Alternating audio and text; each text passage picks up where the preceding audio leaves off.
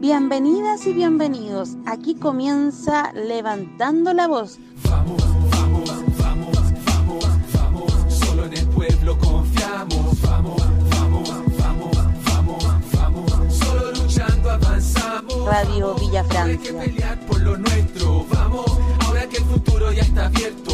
Construyendo pueblo organizado. Tomando el destino nuestro en nuestras propias manos. Nos metieron un acuerdo estos CTM.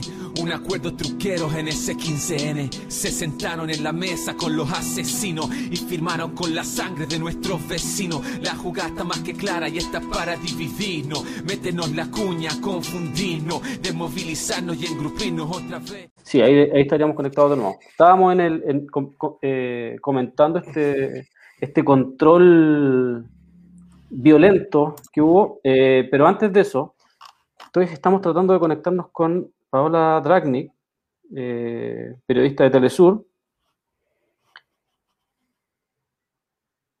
Mm, me dice que está acá, pero yo no la veo. No te veo. Así es que vamos a ver si se puede conectar. Ahí. Y dijimos que era acá.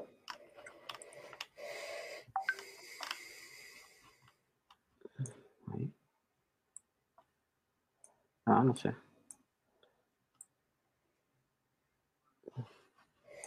Me dice que acá me sale algo, pero vamos a ver si se puede conectar ahí. No, no es. Ya. Vamos a, vamos a colocar el video para, poder comentar un poco esta represión que se produjo en Valparaíso. Eh, ahí un militar de la Armada fue quien, quien realizó esta acción. Acá vamos a, por si acaso alguien no, no lo escuchó.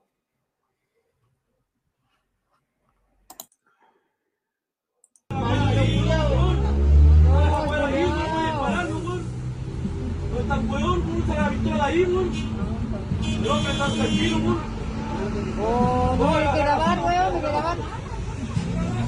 la foto, la foto. ¡Uy, culiao! ¡Oh, maldito! Maldito, estoy grabando, estoy grabando.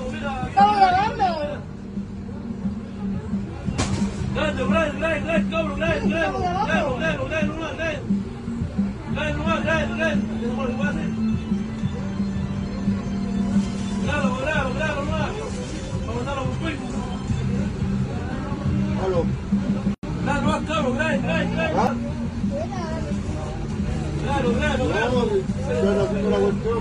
Oye, ¿compraste el pan? ¿Compraste el pan? No me no me sacó ya. Ayer me sacó el hombre, era. Tráelo, tráelo, tráelo, tráelo, tráelo. ¿Compraste el pan o no? Tráelo más, tráelo, más, tráelo. ¿Ah?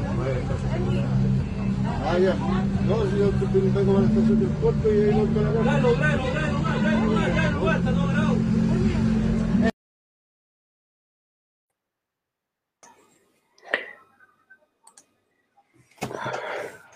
Ahí el video. Ahí está, ahí está Paola. Hola Paola, Lo logré. ¿Cómo lo están? lograste. Hola, Sí. hola, ¿cómo estás? ¿Cómo les va? Bien, muy bien. Gracias por, por acompañarnos. ¿Cómo no? Un gusto.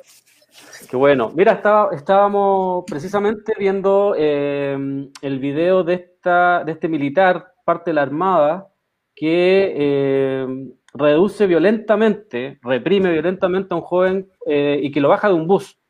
Lo bajó de un bus, le hizo un control supuestamente de salud, de- solicitó los permisos y este joven supuestamente se arrancó, no sé, no quiso eh, que, eh, que lo controlaran. Así, eso fue el comunicado de, de- la Armada. Eh, ¿Cómo lo viste tú? ¿Cómo te, ¿Qué te pareció a ti esta, una vez, un hecho, un hecho más, y las declaraciones de la Armada? Es, eh, a lo mejor voy a pecar de, de- comentar como la trastienda de, la conversación que hubo entre periodistas, pero hay un chat de- del Instituto Nacional de Derechos Humanos en el que estamos periodistas de distintos medios y apenas yo vi el, el, video temprano, lo mandé ahí, dije, por favor, necesito corroborar si esto es real. Eh, recién lo habían subido unos compañeros de un medio, hace mucho rato, temprano. Se armó una discusión bizarra en el grupo de, periodistas. Eh, de verdad me, me, deprime porque, porque en un grupo de periodistas profesionales que estamos en medios de comunicación, que no sé qué, no se puede dar una discusión como las cosas que leí ahí. Eh, no sé, no, no, no, de verdad, yo estoy conmocionada, digamos, estamos hablando de un fusil de guerra, estamos hablando de, una desproporcionalidad que no tiene ningún tipo de, de lógica eh, y que no haya sido un escándalo. Y no fue un escándalo, o sea, es un chico que podría haber muerto desnucado eh, muy rápidamente y no un tema, digamos. Me tiene sorprendida, me tiene... Uy, perdón. Sí, tranquilo. Son cosas me que tiene, pasan. Me tiene sorprendida, ¿sabes? De verdad, de verdad. Yo pensé que iba a ser un escándalo, pero no sé si la pandemia nos tiene absolutamente adormecidos, eh, pendientes de no morirnos de hambre, de no sé, creo que es muy triste todo lo que está pasando. No, no, no, no, no soy un aporte por estos días, no, no estoy muy optimista. Sí, mira, nosotros estamos también todos en la misma. Está complejo, está difícil. Yo mismo llevo días raros, raros que, y que no, lo, no logro descifrar porque uno anda con ese ánimo, eh, uno sabe, todo lo, siempre uno mantiene problemas, mantiene situaciones, pero parece que eh, el actuar del gobierno, el actuar del Estado finalmente, porque acá como decís tú, no causa escándalo, porque uno sabe que Piñera y que sus secuaces están en esa línea, están en esa represión, pero, pero uno espera, no espera tanto tampoco desde la oposición, si han, han guardado mucho silencio, pero uno espera finalmente que se diga algo, que se denuncie, que, que se hagan pantomima, algo, algo que nos diga, algo que nos dé alguna esperanza respecto a, al actuar que se tiene y sentir que no estamos tan solos, porque finalmente eso es lo que se, eso, eso es lo que se, se siente, ¿no? Que estamos solos frente a un Estado que está todos los días violando de una u otra forma los, derechos de cualquier persona, porque eso, eso por favor que lo tenga claro quienes están escuchando. Acá no se trata de que si alguien fue eh, a una protesta, porque lo justifican con eso, o porque tiró una piedra. No, acá a cualquiera le puede pasar que un militar le pone un fusil y se le pueden escapar tiros, como fue lo que, como, como le sucedió a Brandon Hernández en Huertecol. Hay que recordar que a, Brand, a Brandon, eh, a un metro de distancia, un policía militar le, disparó más de 200 perdigones en su cuerpo que todavía incluso todavía no le pueden sacar todo. Y a este chico lo, lo pudieron haber matado eh, y, y, nadie puede decir que no porque ha sucedido ya acá en Chile. Entonces, eh, finalmente lo que uno ve detrás de esto es que parece que hay un actuar y que está normalizado y que está no sé qué, pero y que finalmente uno dice, nos termina dando rabia, siempre, siempre a los mismos, siempre a los mismos no, no, no, no, nos da una rabia tremenda que sucedan estas cosas, porque además siempre le sucede a los mismos. Si no es que sucedió en Las Condes, ni es que sucedió en la Dehesa, sucedió en Valparaíso, en, en un transporte público que obviamente eh, ocupa, ocupa a las personas pobres, entonces siempre es al mismo sector, una y otra vez. Eh, yo no sé, ¿qué te parece a ti, Seba, también esta situación? Lo que le iba a preguntar a, a Paola, que me quedo dando vuelta, que es un tema que hemos eh, todos los días eh, mencionado, ¿cuáles eran los argumentos que entregaban los periodistas para decir que estaba bien la detención de este muchacho? Te decían que era porque andaba sin barbijo, porque tenía antecedentes anteriores, porque por segunda vez había infringido el artículo 318. ¿Qué argumentos te entregaban para decir que esa detención era adecuada y que el proceder del, del militar era correcto? Te escucho, te escucho bien bajito, pero logré como captar. Lo que pasa es que esto fue cuando no se sabía qué era lo que había pasado, digamos. Fue como el video. Antes de. Y, eh, fue al principio de la, de la, tarde y yo lo mando para, para tener una, una, versión, digamos. Primero para chequear la, la, Y la discusión era, bueno, ¿quién saben ustedes qué, qué estaba haciendo y si estaba robando? ¿What? Era como no, o sea, es como la teoría de la falda corta, tenía la falda tan corta que está bien que se la violaran, ¿cachai? Como, es como justificar un acto de violencia absolutamente desproporcionado donde no importa lo que estaba haciendo la persona, porque tú tienes a la vista a una persona joven, flaca, que está reducida de espalda con un fusil de guerra, o sea, hay, hay una escena en la que tú entiendes que hay una desproporcionalidad de la fuerza eh, y que eso es suficiente y que, y que el Estado y la policía y tienen esa exclusividad de la, de la, del poder, de, de las armas, en contra de los civiles que estamos desarmados. Entonces, no, es una forma de hacer sentido que es facha, es fascista, no tiene que ver con una cosa política, no tiene que ver con que yo sea de izquierda, de, no sé, tiene que ver con una forma de verdad de entender el mundo como que el pobre se merece castigo, el ladrón se merece fusil, no sé, agobiante, realmente agobiante. No sé, yo siento que eh, entiendo las razones sanitarias bajo las que estamos, eh, pero eh, creo que el daño que estamos teniendo como sociedad es inconmensurable, creo que hay, retrocesos en la empatía profunda, eh, lo que avanzamos en, en, mirar en el horizonte la dignidad lo perdimos porque se está estimulando la delación entre los la delación, o sea, un país donde, donde murió gente por la delación, estamos pendientes si el de al lado tiene una fiesta con, con, con la familia, por favor, no, yo creo que no hay ningún científico serio en el mundo que valide que un, un, pedazo de tela lleno de moco todo el día sea algo serio. Aquí el problema de la pandemia no lo hemos tomado en serio, ¿cachai? Está sirviendo para instrumentalizar represión política, nada más. Entonces, no sé, yo, uy, estoy, no sé, es que hoy día además salí a reportear y vi más cosas y es como, no, no puedo creer, no puedo creer, de verdad. Igual, igual, es, igual es, impresionante que a pesar de, todo lo que uno vive o de todo lo que uno vivía y lo que veía en Plaza Dignidad y en muchos, muchos lugares, porque esto viene sucediendo hace muchos años, lo que sucede es que hoy día hay mucha gente grabando y, y por eso es que se visibiliza finalmente la represión. Pero uno sabe que esto viene sucediendo hace mucho rato, pero igual es impresionante cómo eh, igual te, te, te impresiona eso. Eh, hay mucha gente, como te digo, hay mucha gente que al parecer lo va normalizando, va naturalizando esta violencia constante y, no se entiende. Eh, tú lo decías, y nosotros lo hemos conversado un par de veces acá, nosotros también entendemos que es el Estado finalmente, este gobierno, que no se toman en serio lo que es la pandemia, por ejemplo, por una situación súper, eh, que es súper leíble, que tiene que ver con que todas sus medidas solo van apuntando a que no se frene la producción de los grandes capitales. Y eso, y, si alguien nos dice, no, no es así, no, te lo podemos comprobar en dos segundos. Hace dos o tres días atrás nos enteramos que los más ricos de Chile casi duplicaron su fortuna.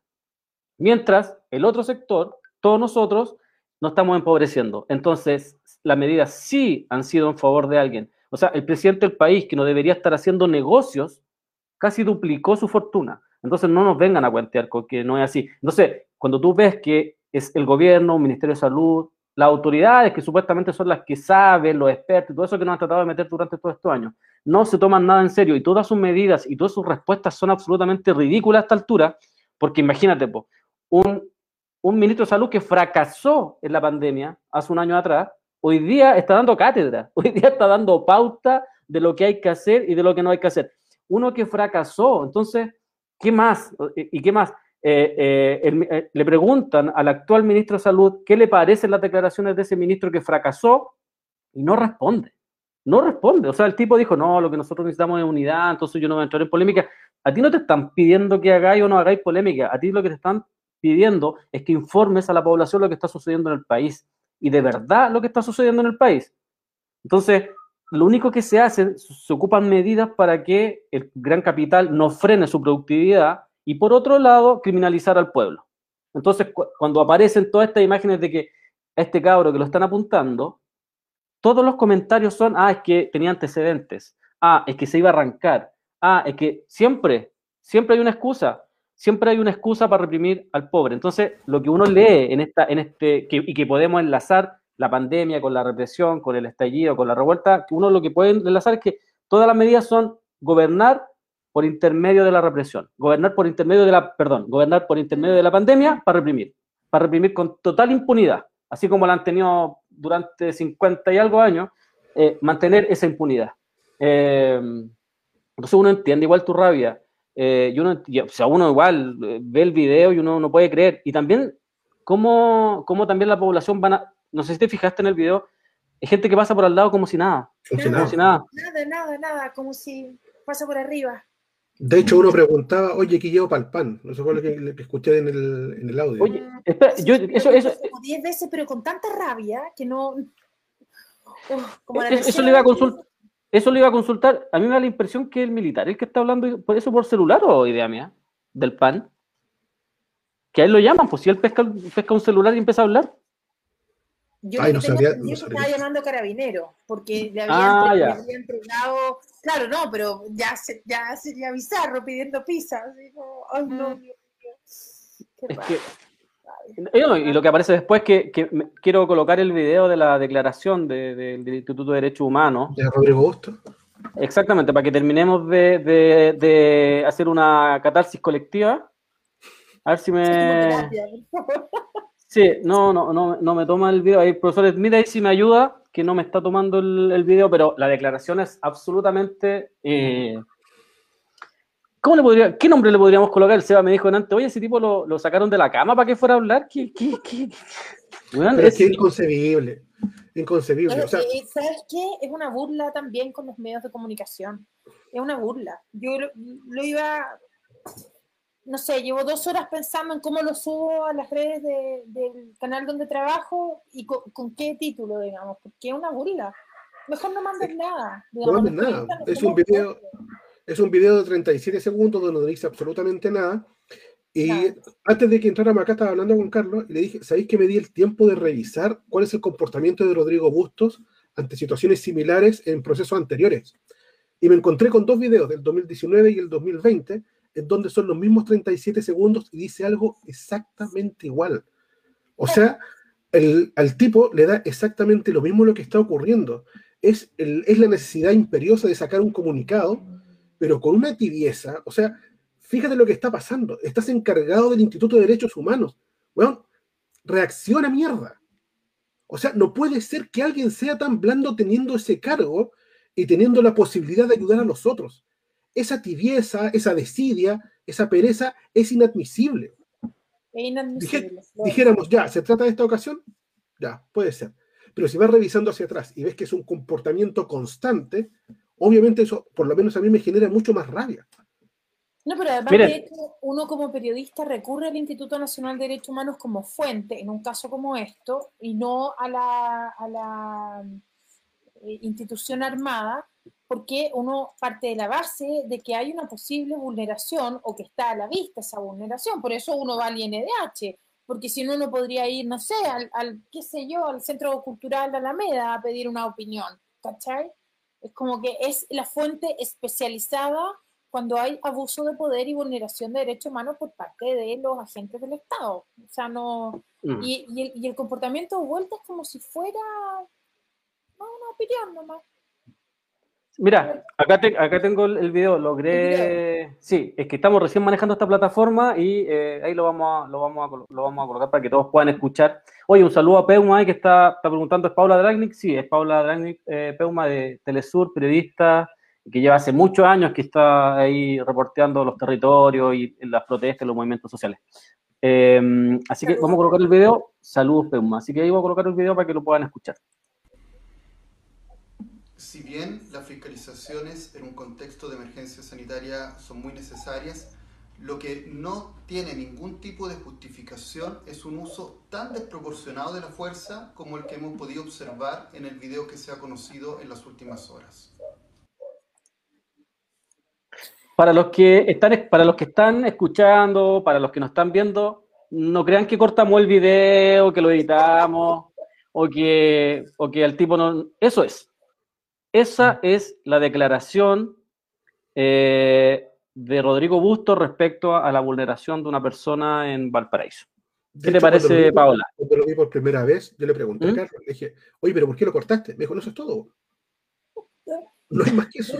Yo, yo todavía no lo puedo creer. O sea, mira, voy a cometer una super infidencia, pero es que, es que yo todavía no lo puedo creer. No. Mira, no sé, a ver si se lo muestro por acá, pero. Ay, no sé dónde está. Pero nadie contestó nada, ningún periodista contestó nada, porque ahí ya vemos periodistas de todos lados, corresponsales, que queremos una versión, una versión de lo que pasó. El sujeto se llama tanto o mantener su nombre en reserva, tiene tal edad, vamos a hacer una, una querella para investigar qué pasó, vamos a hacer una evaluación psiquiátrica. Este señor que anda con un fusil eh, haciendo maniobras, digamos, de, de riesgo, eh, no sé, algo un poco más contundente. Con respecto al muchacho no sabemos nada. Ni cómo se encuentra, ni en qué estado, si o lesiones, nada, nada. Nada. Oye, y les tengo, y les tengo otra, les tengo otro dato además. Acá nos están diciendo que efectivamente el marino, el que pregunta, si lleva cosas para el pan. Mientras tiene a la persona, él es, yo, si yo, yo vi el video y yo me doy cuenta que es él, fíjate que además la llave que hace es una llave que está prohibida, eh, que es la que, la que mata a este mm, afroamericano en Estados Unidos, perdón, mi memoria es a George, Floyd. a George Floyd. Es exactamente la misma llave que eh, terminó asfixiando a George Floyd. O sea, estamos hablando de una cuestión gigantesca, tremenda, como decís tú, debió haber quedado la cagada, pero resulta que en este país ya parece que estamos normalizando. Finalmente, cuando eh, esa, esas ganas de uno de visibilizar la represión hacia un sector, parece que finalmente han terminado por naturalizar y normalizar que esto siga sucediendo. A nosotros el Instituto de Derechos Humanos, y nosotros vamos a ser bien sinceros, hace mucho rato que nos, nos, nos, trae, estamos muy complicados con ello.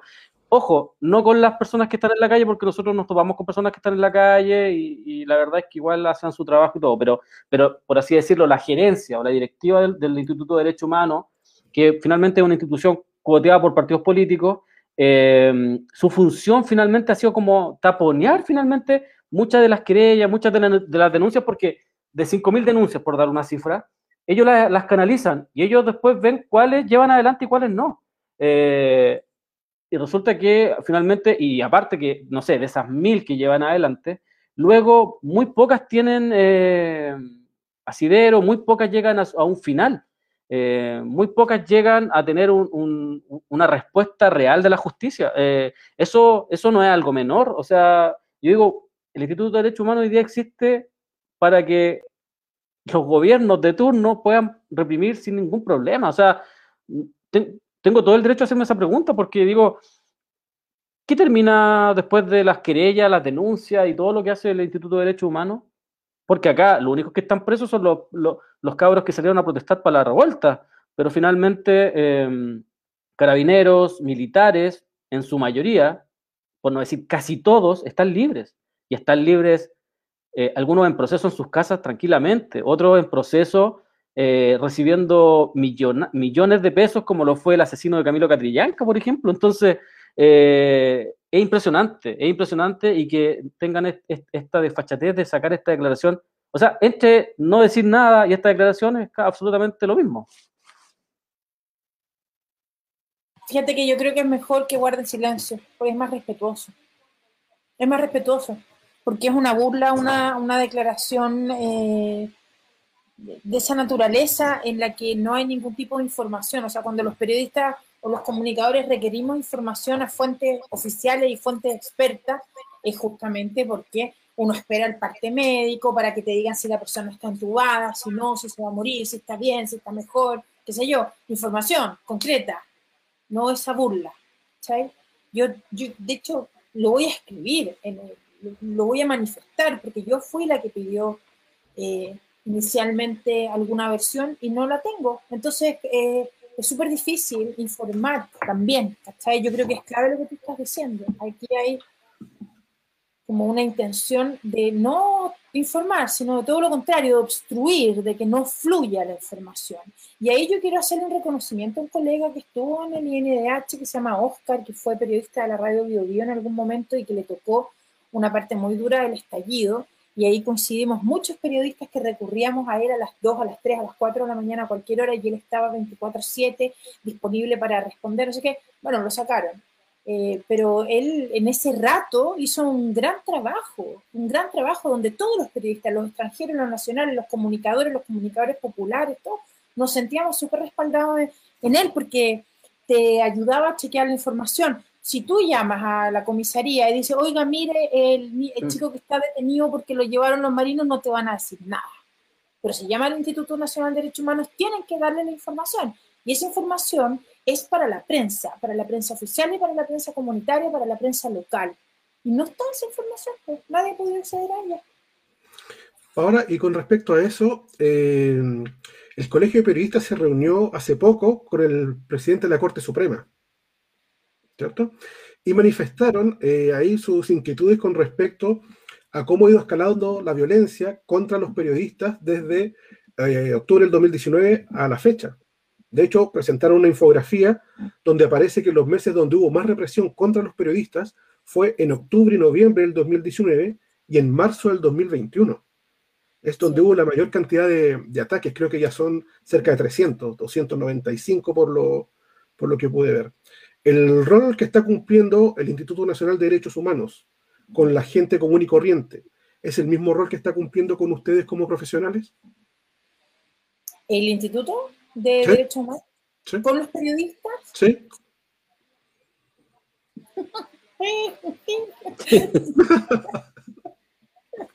es lo mismo. Mira, claro, no, eh, no, no, o sea, no dejo de pensar en Fabiola Campillay, que la entrevisté hace poco y me demoré un año y medio en ir a entrevistarla, justamente porque de verdad yo soy una muy mala periodista, entonces, lejos de querer tener el golpe periodístico, esperé a que ella estuviera lo, mejor posible para poder eh, dar una entrevista. Entonces pienso en ella.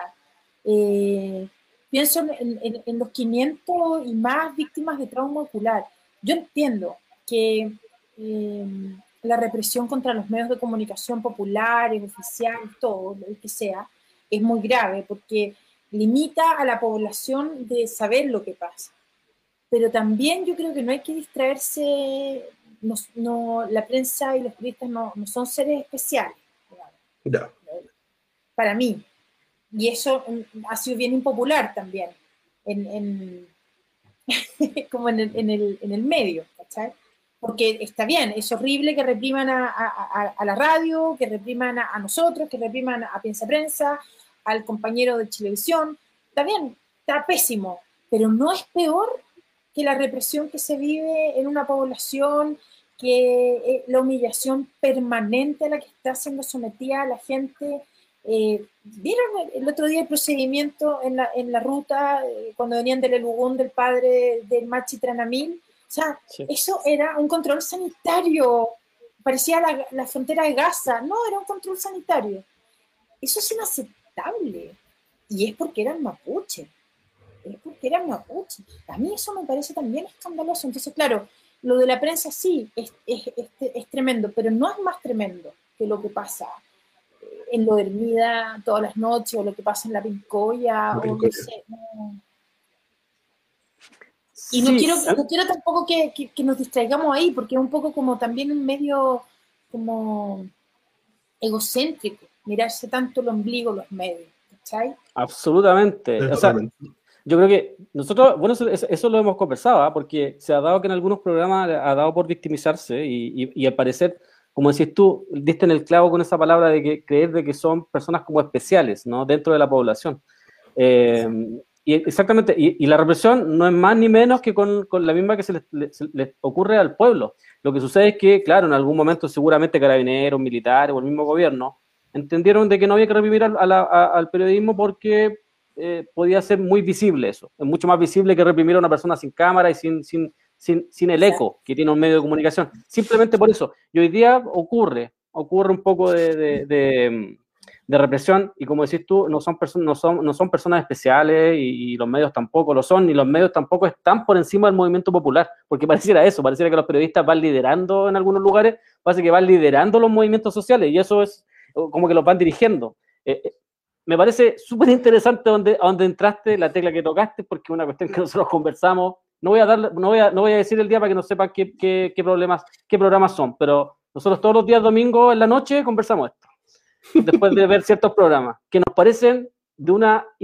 estos iluminados que de repente llegaron. Eso, ¿qué te parece a ti que, que los medios de comunicación populares, los medios de, comunicación eh, burgueses o como, como, le quieran llamar, eh, sientan que, y, con sus periodistas, sientan que como que están liderando el movimiento, como que lo dirigen, como que dicen que, cuáles son los, los- manifestantes buenos, los manifestantes malos, eh, los que hay que reprimir, los que no hay que reprimir, qué es lo que hay que hacer y qué es lo que no hay que ¿Qué te parece a ti esa, eh, ese discurso que se escucha sobre todo mucho los días domingos, sobre todo? Es vergonzoso, a mí me da vergüenza. Yo te digo, a lo mejor es súper contradictorio porque tú, tú cachai, yo llevo caleta de años reporteando en la calle y el estallido me saca de cierto anonimato por ciertas situaciones puntuales. Ahí estoy leyendo Peuma que también pone cuando, cuando me dispararon. Es cierto, yo tengo una fractura acá en la cara. El primer día, el 18 de octubre, a las 4 de la tarde, me dispararon, me fracturaron. Me fracturaron acá, mi gato peleando. Eh, pero yo seguí trabajando porque sentía que eh, ni siquiera, claro, no es, mm, o sea, lo estoy contando casi dos años después, digamos, pero no es hacerme la ruda ni nada, pero era tan heavy lo que estaba pasando y había que informarlo que esta cuestión me dolía, se me puso negro, todo, qué sé yo, pero yo seguía ahí. Eh, no es tampoco como inmolarse, porque también es igual de ridículo que estar haciendo estos discursos morales de, de qué es lo correcto y qué no es lo correcto. El reportero tiene que estar ahí, buscar eh, y dar cuenta de lo que está pasando. Punto. ¿Eso trae consecuencias? Sí, trae consecuencias. Lo que es súper inaceptable es, por ejemplo, la interferencia de teléfono, el seguimiento acá afuera. Los aprovecho a saludar, siempre hay algunos civiles dando vuelta por acá, ya yo los saludo, están haciendo su trabajo miserable como espiar o, seguir a, un reportero, está bien, pero es porque quieren saber qué es lo que está reporteando. Y ahí yo creo en dos cosas. Uno tiene que ser súper abierto, abierto. Esto es lo que yo pienso, pero esto es lo que yo estoy reporteando. Yo voy a reportear a la moneda, a mí en la moneda nunca me han cerrado la puerta. Yo voy a la moneda, reporteo, pero ellos saben lo que yo voy a reportear. Saben que yo no, yo no voy a hacer relaciones públicas no sé si con todo el cariño que le tengo a mis amigas relacionadoras públicas, pero ellas hacen una pega, yo hago otra pega. A mí no me interesa caerle bien a nadie, ¿entiendes? Y, y eso también yo creo que, que te lo da la, no sé, la, las cuatro décadas, quizás, de pronto, no sé, pero es súper difícil eh, en Chile ser un reportero eh, como que no le tengáis miedo al que dirán, no sé, no, yo ahora soy la gente de Maduro, Ustedes, ustedes no van a ver eh, eh, muchas declaraciones, a mí me pueden mañana disparar y no van a ver ninguna, muchas declaraciones de nadie lamentando porque parten de la base de esa misma discriminación, eh, que hay la censura, la censura a mí también me censuran, también me censuran compañeros, compañeras, compañeres. ¿Por qué? Porque soy la gente de Maduro, está ese fetiche instalado. Yo no soy ninguna gente de Maduro. La gente habla de Telesur en su vida ha sintonizado Telesur. Ya, le, ya ¿A cuántos les gustaría tener un programa como Vidas, como Somos, como Entre Fronteras? Ayer mismo escuchaba a la directora del canal, tenemos señal en 12 países de África, donde tengo compañeros en países en África que, que, que o sea, con un, celular 10 veces más penca que el de nosotros, transmite desde lo que pasa en sus territorios, porque en ese país de África nadie va a ir a reportear y esa persona está dispuesta a hacerlo y te le surte en la pantalla para poder llevarlo. Eso es un valor hermoso y maravilloso. Y aquí es súper fácil, porque a la gente de Maduro, incluso en nuestros sectores, en nuestros sectores políticos. Entonces la moral que, que se instala desde el comunicador, que se cree como un ente especial, no sé, no sé, lo vemos con los permisos, esta desesperación de los permisos para salir a reportear.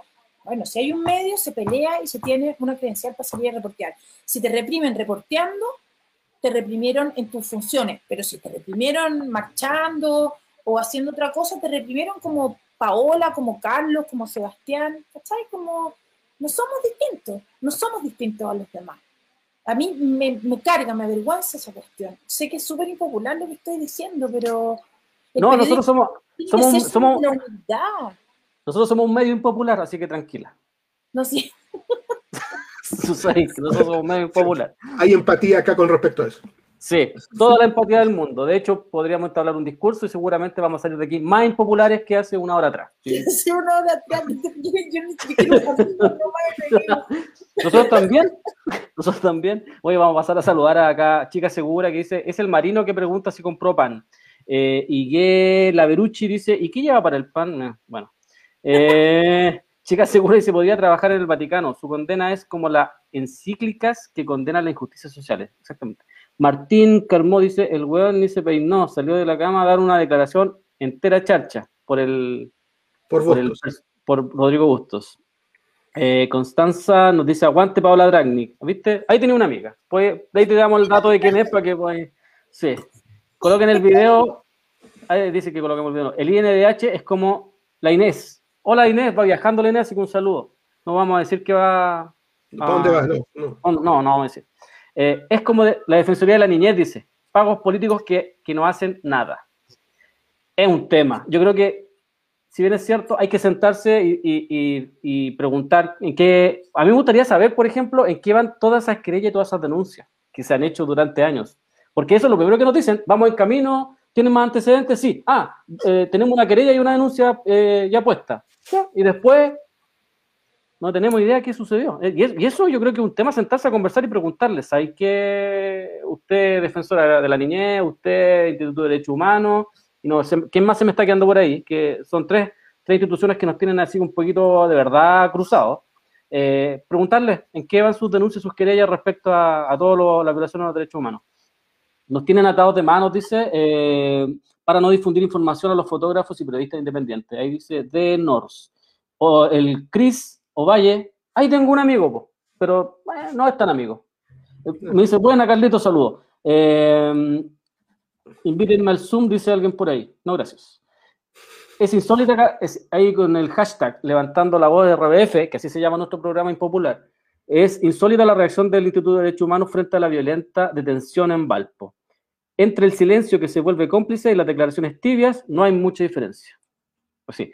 Renata eh, nos dice, no me extraña nada la actitud del Instituto de Derechos Humanos. Mico vivió en la, vivió en la moneda después del 18 de octubre.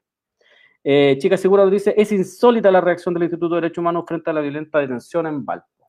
Un saludo a toda la gente y muchas gracias por estar comentando y por creer que podemos decir algo. Ah, eso. Siempre para nosotros es como nos llama la atención. Eh, ¿Qué te parece a ti, Paola, eh, la respuesta de eh, la Armada? No sé si pudiste leer el comunicado, eh, en donde rápidamente acusaron al chico de tener antecedentes, de que se quiso arrancar y que, y- que al parecer, como lo decías tú hace un rato, tuvo mucho asidero, ¿no? El decir que alguien tiene antecedentes parece que con eso fuera la carta blanca para poder reprimir y para poder golpear a la persona que sea. Fíjate que yo voy a decir una pura cuestión. Eh, yo creo que hoy, día es urgente, urgente, de verdad, y, y- además lo he dicho públicamente y he etiquetado al colegio de psicólogos. eh, creo que es urgente mirar y entender psiquiátricamente lo que le está pasando a las Fuerzas Armadas en Chile, que están como con unos delirios de superioridad, están armados, están armados. O sea, lo que vimos en Panguipulli y lo que pasó con Francisco, con este malabarista, ¿verdad? Tiene que ver Sí. con que es gente que tiene inestabilidad emocional, bajo control de impulso, que no tiene control de ira, que además tiene como un odio por el pueblo eh, y que lo materializa con el gatillo fácil. Yo lo veo súper preocupante. O sea, el comunicado de la Armada, eh, o sea, es la Armada siendo la Armada, digamos. No, no, no, No no es más que eso. No es más que eso. Pero es súper preocupante. Es súper preocupante ver la prepotencia. Mira, yo, yo soy alta, yo mido un metro setenta y cuatro. Eh, nunca, nunca, jamás me han detenido. Porque entre medio, nada, ni cuando he ido a protestar, cuando era eh, más joven, eh, o, o cuando estoy, porque yo me veo grande y además soy clarita. Yo sé que ahí hay un componente de racismo. Lo sé, lo percibo. El Ítalo se caga la risa y los otros camarógrafos con los que he trabajado también, porque a ellos les dan durísimo, durísimo. Yo los miro con cara de... y deben pensar que soy hija, no sé, de un general, no sé. Pero ese, ese racismo está instalado en nuestras Fuerzas Armadas. Es así. ¿Cachai? Y eso no puede ser, no puede ser, no, no, no, es inaceptable porque es las Fuerzas Armadas dispuestas a masacrar a su pueblo una vez más. O sea, es el listado que han hecho los historiadores de todas las veces que las Fuerzas Armadas han masacrado al pueblo chileno. 24 veces, 24. Ve- Mira, el enemigo interno opera y funciona y cada uno de nosotros es, puede ser ese enemigo interno. Y eso es un peligro para la sociedad. Tener fuerzas armadas que ven al pueblo como enemigo es un peligro. Es que de hecho el ejemplo más claro es lo que ocurrió hoy. Si se dan cuenta, el militar cambia su actitud cuando lo empiezan a grabar. Cuando la gente le empieza a decir, oye, suéltalo, eso no se hace, ¿qué te está pasando? Ahí el tipo le hace la llave. Y saca el teléfono y como que se empieza a jactar de su poder frente al, al muchacho. Entonces hay un componente psicológico importante. ¿Sí? Pero, mira, acá, acá, acá no, no hay un. No es que los militares y los carabineros o la policía que sea son hoy día así. Yo creo que su, su, historia es una historia de represión. De hecho, nosotros en esas tardes que nos ponemos a conversar con los chiquillos analizando, así como dándole la vuelta, tratando de dar la vuelta a esto, nosotros decimos, es un comportamiento, es su forma de existir, es para reprimir al pueblo.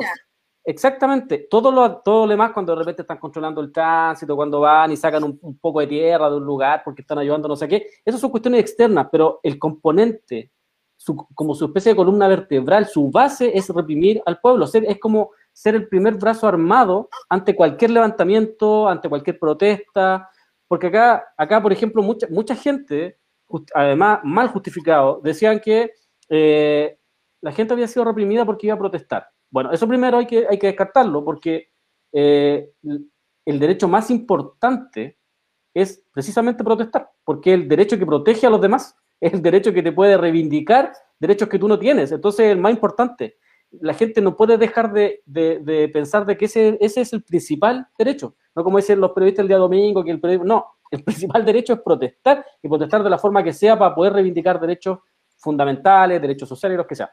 Y segundo, Fabiola, Fabiola Campilláis eh, es el mejor ejemplo de que no necesariamente tenéis que andar protestando para que te repriman. O sea, Fabiola Campilláis iba a su trabajo, y así que le, pasó a mucha gente, no solo a ella, pero ella es como el caso más emblemático. Eh, ella iba a su trabajo y le dispararon, y, ya, y se sabe los audios que hay de que fue intencional, y que vieron que además ya no participaba de la protesta, entonces tampoco es que esa, ese, ese relato te justifica la represión. Entonces, lo que uno dice es, ¿cómo le damos la vuelta a esto? Porque lo que existe hoy en Carabineros y lo que existe hoy en, en, en, las Fuerzas Armadas, por sobre todo, es una lucha de clases hacia el pueblo. Entonces, ¿cómo, porque algunos hablan de reformar carabineros. ¿Qué vaya a reformar si son están más doblados que la mierda? No tenemos cómo darlos vuelta. Entonces, ¿cuál es, cuál es, la, respuesta, qué, ¿cuál es la respuesta frente a eso? Porque, mira, nosotros, nosotros decimos, ¿sabéis qué? Acá nosotros no vamos a venir a hacer programas para sentarnos y decir, no, lo que pasa es que hay que tener esperanza porque no sé qué. Sentémonos a conversar los temas que de verdad, de verdad están pasando. Aquí, después del 18 de octubre, mucha gente se dio cuenta de dos cosas cada vez que el pueblo se quiera levantar y quiera pelear por derecho, lo van a salir a matar.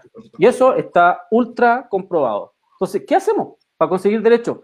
Ahora se está peleando por una asamblea constituyente y yo digo, en, yo digo todos los días, digo, ¿y estos cabros de verdad creen que los van a dejar instalar una asamblea constituyente? En el mejor de los casos, si se escribiera la asamblea constituyente como todos quieren, bonita y bla, bla, a mí me gustaría saber cómo se va a implementar teniendo estas fuerzas armadas, teniendo estos empresarios que nos van a permitir eso. No, yo, bueno, siempre lo conversamos ¿ah? con, con Ítalo, con nuestros compañeros. O sea, cómo tú reconviertes a 60.000 personas que tienen una doctrina clasista, que tienen una doctrina racista, ¿no? Es la conversión de, no sé, no, no lo sé, yo lo veo muy claro, muy difícil, muy difícil. No es un tema de cambiarle el nombre a la institución, hay una doctrina que es exactamente lo que tú estás escribiendo. Mira, hace tres semanas o dos semanas cuando empezó esta super ultra cuarentena, fuimos a reportear el primer viernes. Eh, queríamos como ver qué iba a pasar ese viernes de esa primera super cuarentena, ¿no? Y llegamos a la plaza, micros, y tenían un punto sanitario puesto ahí mismo en la plaza. Oh. Una pachorra ¿no? había un alma, un alma, solo una micro que pararon, algunos autos, pero de verdad con una pachorra, ¿cachai? Paseamos ¿no? Ganaron la plaza. Nosotros reporteamos Y me subo a una micro detrás de dos fuerzas especiales que iban a controlar. La escena a mí me estremeció la piel, porque yo detrás grabando con el celular para redes sociales y todo se quedó abajo con la cámara. La gente nerviosa empezó a atardecer, regresaban del trabajo, no había más de cinco personas dentro de esa, micro. Eh, oye, y me estremece recordarlo, porque de verdad me transporté como a los 80 y, era esta micro, la gente con miedo, sacando el carnet de dentro de la cartera, de verdad su carnet, eh, eh, el permiso, no sé qué.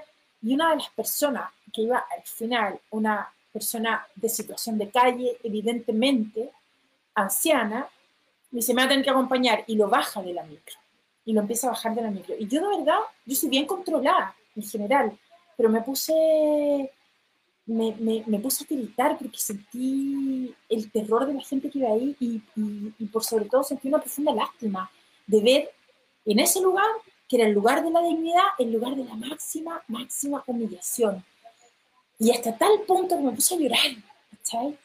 Me puse a llorar, me acerqué y le dije, por favor, no se lo lleve detenido. Pero yo, mira, me acuerdo cuando me llorar. Le digo, no tiene que comer, vive en la calle, ¿cómo usted le va a pedir un permiso al celular? Por favor, déjelo. Y él me dice, lo que pasa es que ya grabaste. Le digo, lo borro, lo borro, pero déjalo ir. Y tuve que negociar, borrar para que lo dejaran ir. Entonces, lo que te quiero decir es que el nivel, estamos solos, estamos solos. ¿cachai? Y si la gente, el pueblo, no entiende que está solo eh, y continúan estas divisiones internas en los movimientos, en los territorios, esta, este no aprendizaje de la historia de un país que sobrevivió a la dictadura, eh, y a todas las maniobras nefastas que se hicieron en, los años 90. Tiene que haber un aprendizaje. Tenemos que escuchar a nuestros viejos, sentarnos, escuchar a nuestros viejos, a la gente que ya pasó por esto, cómo lo hizo, cómo sobrevivió, cómo aprendió, ¿cierto? No había redes sociales, pero eso es un formato nomás. Aquí los procesos de, de cooptación, de inteligencia, de, humillación del pueblo son siempre los mismos. Va cambiando el formato. Y te juro que fue una experiencia horrorosa, horrorosa, horrorosa. Y yo pensé, no quiero salir más, no esto, no quiero, no quiero ver cómo humillan a la gente de esta manera. El pueblo de Chile no merece ser humillado de esa forma, de verdad. Es, difícil, mira, para que después siga el Seba. Eh, eso que contáis tú, bueno, se vivió en la Villa Francia, Inés, que debe estar escuchándonos, ojalá. Hace poquito, cuando empezado la cuarentena en fase 1, eh, se le empezó a dar a 11 a la gente, y por sobre todo a la gente que vive en la calle, en los alrededores o en el mismo sector de Villa Francia. Y los pacos llegaron a tomar los detenidos. o sea, se estaba criminalizando a la gente que no tiene para comer y se estaba criminalizando a la gente que no tiene casa, eh, que no tiene un techo. Y a esa gente se le estaba llevando detenida. Y era, la mayoría eran gente de la tercera edad, me decía Inés. La mayoría eran gente de la tercera edad y se la llevaron. O sea, hoy día eh, incluso encontráis otra, otra forma de represión. ¿Cuál es? A la gente que no tiene casa, a la gente que no tiene para comer, mediante te impiden que lleguen los alimentos a ciertos sectores y además cuando la gente reclama por eso, te llevan detenido. Eh, entonces es como una nueva forma de represión y como decís tú, estamos solos, absolutamente solos, y por eso mismo que el pueblo debe organizarse. Nosotros, ese, ese ejercicio que, que decías tú respecto a preguntarle a los más viejos qué es lo que se venía, bueno, los más viejos nos dijeron, se viene fea, se, viene fea porque Luxic, porque Angelini, porque Mate, porque Piñera no van a soltar nada por la buena, nada. O sea, ustedes van a escuchar palabras y en un mes más van a, van, a ver una cifra, una cantidad de muertos impresionante. O sea, de hecho que le hayan disparado los ojos y que ninguno esté detenido, no es casual, ¿cachai? No es casual. Esa orden viene de Estado. Mira, nosotros ni siquiera decimos Piñera, nosotros vemos que hay un Estado que está en esa posición porque no hay nadie creyéndose, no hay nadie haciendo una denuncia real, no hay nadie enfrentando esta situación que es terrible. Todos los días se vive una, situación de represión en Antofagasta, en La Bonilla, en Arica, en Iquique, en Temuco, en Santiago, en Concepción, o sea, todos los días. Entonces, es como también además vemos ese castigo por haberse levantado. Si quisieron levantar, bueno, ahora viene nuestra, nuestra respuesta y todas esas promesas y, toda esa, y todas esas cuestiones que dijeron. estaba leyendo hoy día porque un amigo me preguntó y en, en octubre todos los empresarios, Luxig liderándolo, prometiendo de que iban a pagar un patrimonio, iban a, hacer iban a, una- pagar un impuesto al patrimonio, iban a subir los sueldos y no sé cuántas cosas más, iban, iban a arreglar la salud y un montón de cosas, promesas que quedaron, hoy día vemos, en nada, en nada, en absolutamente en nada. No sé si quieres agregar algo, Seba, tú también ahí, para hablar todo el rato. Está en silencio. Perdón, lo que pasa es que el modelo está instaurado ya de esta manera. O sea, recordemos que el 2019 eh, sale Mario Rosas diciendo que pase lo que pase, aunque algunos de sus subordinados haya cometido algún ilícito, no va a dar a ninguno de baja. ¿Está Y eso fue un, menos de un mes después de que estaban aconteciendo los, los atropellos a los derechos humanos. Entonces, a partir de ahí se, se ha normalizado todo lo que tiene que ver con este proceso. Se criminaliza la pobreza, los pacos van a las tomas y tratan pésimo a las personas, no le importa si hay niños, arrasan con todo. Lo mismo que ocurrió este domingo con los inmigrantes en, Plaza de Armas. Se aprovecharon de que los permisos duraban dos horas y empezaron a hostigarlos cuando se dieron cuenta de que llevaban mucho rato ahí y que no podían hacer el trámite. Entonces se trata de criminalizar al pobre, al desvalido, al indigente, al migrante, es castigar a la clase. O sea, cuando aquí se dice que no hay un problema de, clase, es absolutamente erróneo. Es una lucha constante en ese ámbito. Y lo que se está haciendo en este momento es que las personas que tienen el poder están contando con la venia del Estado y con la venia del gobierno. Y como se están dando cuenta de que no hay justicia, están yendo siempre un poco más allá. En cada momento nos damos cuenta que la violencia se está radicalizando mucho más porque se da cuenta de que hagan lo que hagan, no van a tener castigo, van a tener la impunidad constante. Entonces siempre están como yendo un paso más allá, siempre están quebrantando algo más. O sea, ya no bastaba simplemente con la golpiza, con arrastrarlo, con el balazo en el fémur, como le ocurrió a, a Carlos Astudillo, sino que ahora directamente llego y te coloco un fusil en la espalda y me dan lo mismo que me estén grabando. Como que siempre se está transgrediendo eh, el, grado de violencia. Yo de verdad no, recuerdo uno que se haya ido preso. No recuerdo un Paco, un Milico, alguien que haya transgredido en los últimos dos años los derechos humanos y que haya ido preso. O que haya tenido algún proceso, o que en este momento esté, como se suele decir, eh, 120, 120 días de investigación para saber lo que ocurre. Así es, no hay, así es. No Mira, de hecho, de hecho, podemos recordar algo que no es menor y que este periodismo del día domingo eh, malinterpretó. Cristian Barra eh, acusó a los militares de que estos no querían, iban con abogados a las reuniones. ¿Recuerdan eso? Iban con, con abogados a las reuniones. Entonces, el periodismo del día domingo señaló que ellos estaban súper tranquilos porque se daban cuenta que los militares no iban a actuar. ¿Por qué? Porque Cristian Barra de, de, ahí de que habían pedido que actuaran en la Araucanía, que, y eso significaba matar gente. Entonces, el, este periodismo dijo que estaban súper tranquilos hoy día porque se daban cuenta que los militares no iban a actuar. No, cometieron un error gravísimo. Cuando, lo, cuando Cristian Barra dice que los militares van con abogados a las reuniones, es porque los abogados estaban pidiendo garantías porque los militares lo que están pidiendo hasta el día de hoy son garantías para poder actuar. No, es, no, están, no, están, no están señalando que no van a actuar. Lo que ellos están diciendo que iban con abogados era que les firmaran de que ellos no iban a ser procesados, ni iban a terminar en Punta Peuco, ni iban a aparecer en los medios de comunicación eh, siendo formalizados, ni nada por el estilo. Eso es lo que están exigiendo los militares hoy día para poder actuar. Entonces lo que dice el SEBA es súper cierto. Ellos están yendo cada vez más allá y eso hay que denunciarlo y eso hay que estar constantemente y hay que estar ahí eh, muy, muy atento, muy ojo, porque no es casual. No es casual. Ellos saben de que la gente tiene mucha rabia porque las ayudas han sido nulas, la gente está muy empobrecida, la está pasando muy mal, eh, y seguramente esa rabia en algún momento va a explotar, y va, así como explotó hace un año atrás por, por, el hambre en San Bernardo, la cisterna y todos esos cabros se fueron presos, hasta el día de hoy muchos. Eh, entonces hay que estar ojo con eso. Mira, voy a leer un poco acá porque están pasando los mensajes muy rápido. Muchas gracias por estar ahí todos conectados. Eh, alguien dice ahí que no alcanzo a ver. Epifaní dice: nada que reformar, se tiene que destruir. Esto respecto a las policías y a las Fuerzas Armadas. Peuma dice: Oye, ¿qué es del canal IPAN TV? No, Hispan TV. Eh, Verónica Brito, hola, un saludo a la Vero ahí. Dice: La doctrina de seguridad nacional, estrategia impulsada por Estados Unidos en el escenario de la Guerra Fría. absolutamente. La Renata Brown nos dice testimonio, cresta que se siente humillación. Absolutamente, yo creo que eso es una verdad terrible. Eh, Tonilson, 29, el maldito, nos dice terrorismo de Estado, nada ha cambiado, cambia el siglo, el año, el mes, el día, la hora, pero todo sigue igual. Y Neckman oh, nos dice, hola, esto queda online, hay muchos puntos que sería bueno difundir. Eh, sí, eh, queda en YouTube, queda en Spotify, ahí el, nosotros tenemos nuestro profesor Smith que deja todo ahí conectado en algunos, en algunos sectores. Pero nos dice, yo siento que los pacos nos están pasando la cuenta por todas las veces que les paseamos en el estallido. Ah, pueden haber mucho de eso, pues puede, puede seguramente que, que hay, hay, hay, mucho de eso, pero eh, no, no, creo que sea la única razón. Finalmente acá lo que se está haciendo es, como decía también el CEB, lo que decía la, la, Paola, se está protegiendo el modelo, ¿no? Se está protegiendo el, sistema. ¿Algo más que agregar, Paola, para ya ir cerrando y para que te puedas pueda descansar? Porque supe que ahí estaba atenta a lo que estaba pasando con el retiro del 10% y eso sí que...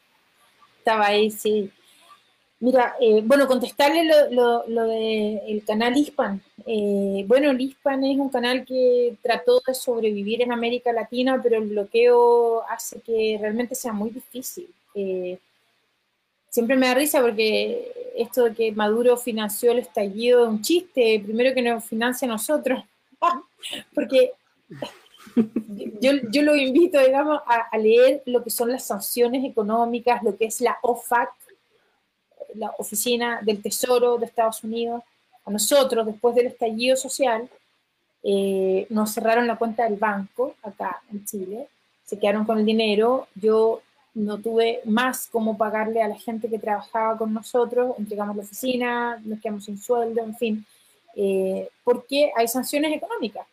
Entonces, eso hace que las personas que sigamos tratando de hacer comunicación vinculados a medios que están en países con sanciones económicas, Simplemente buscamos otras formas de subsistencia para poder seguir haciendo comunicación. Porque no hay cómo, no hay cómo eh, generar recursos. Y eso es lo que le pasó a Hispan TV.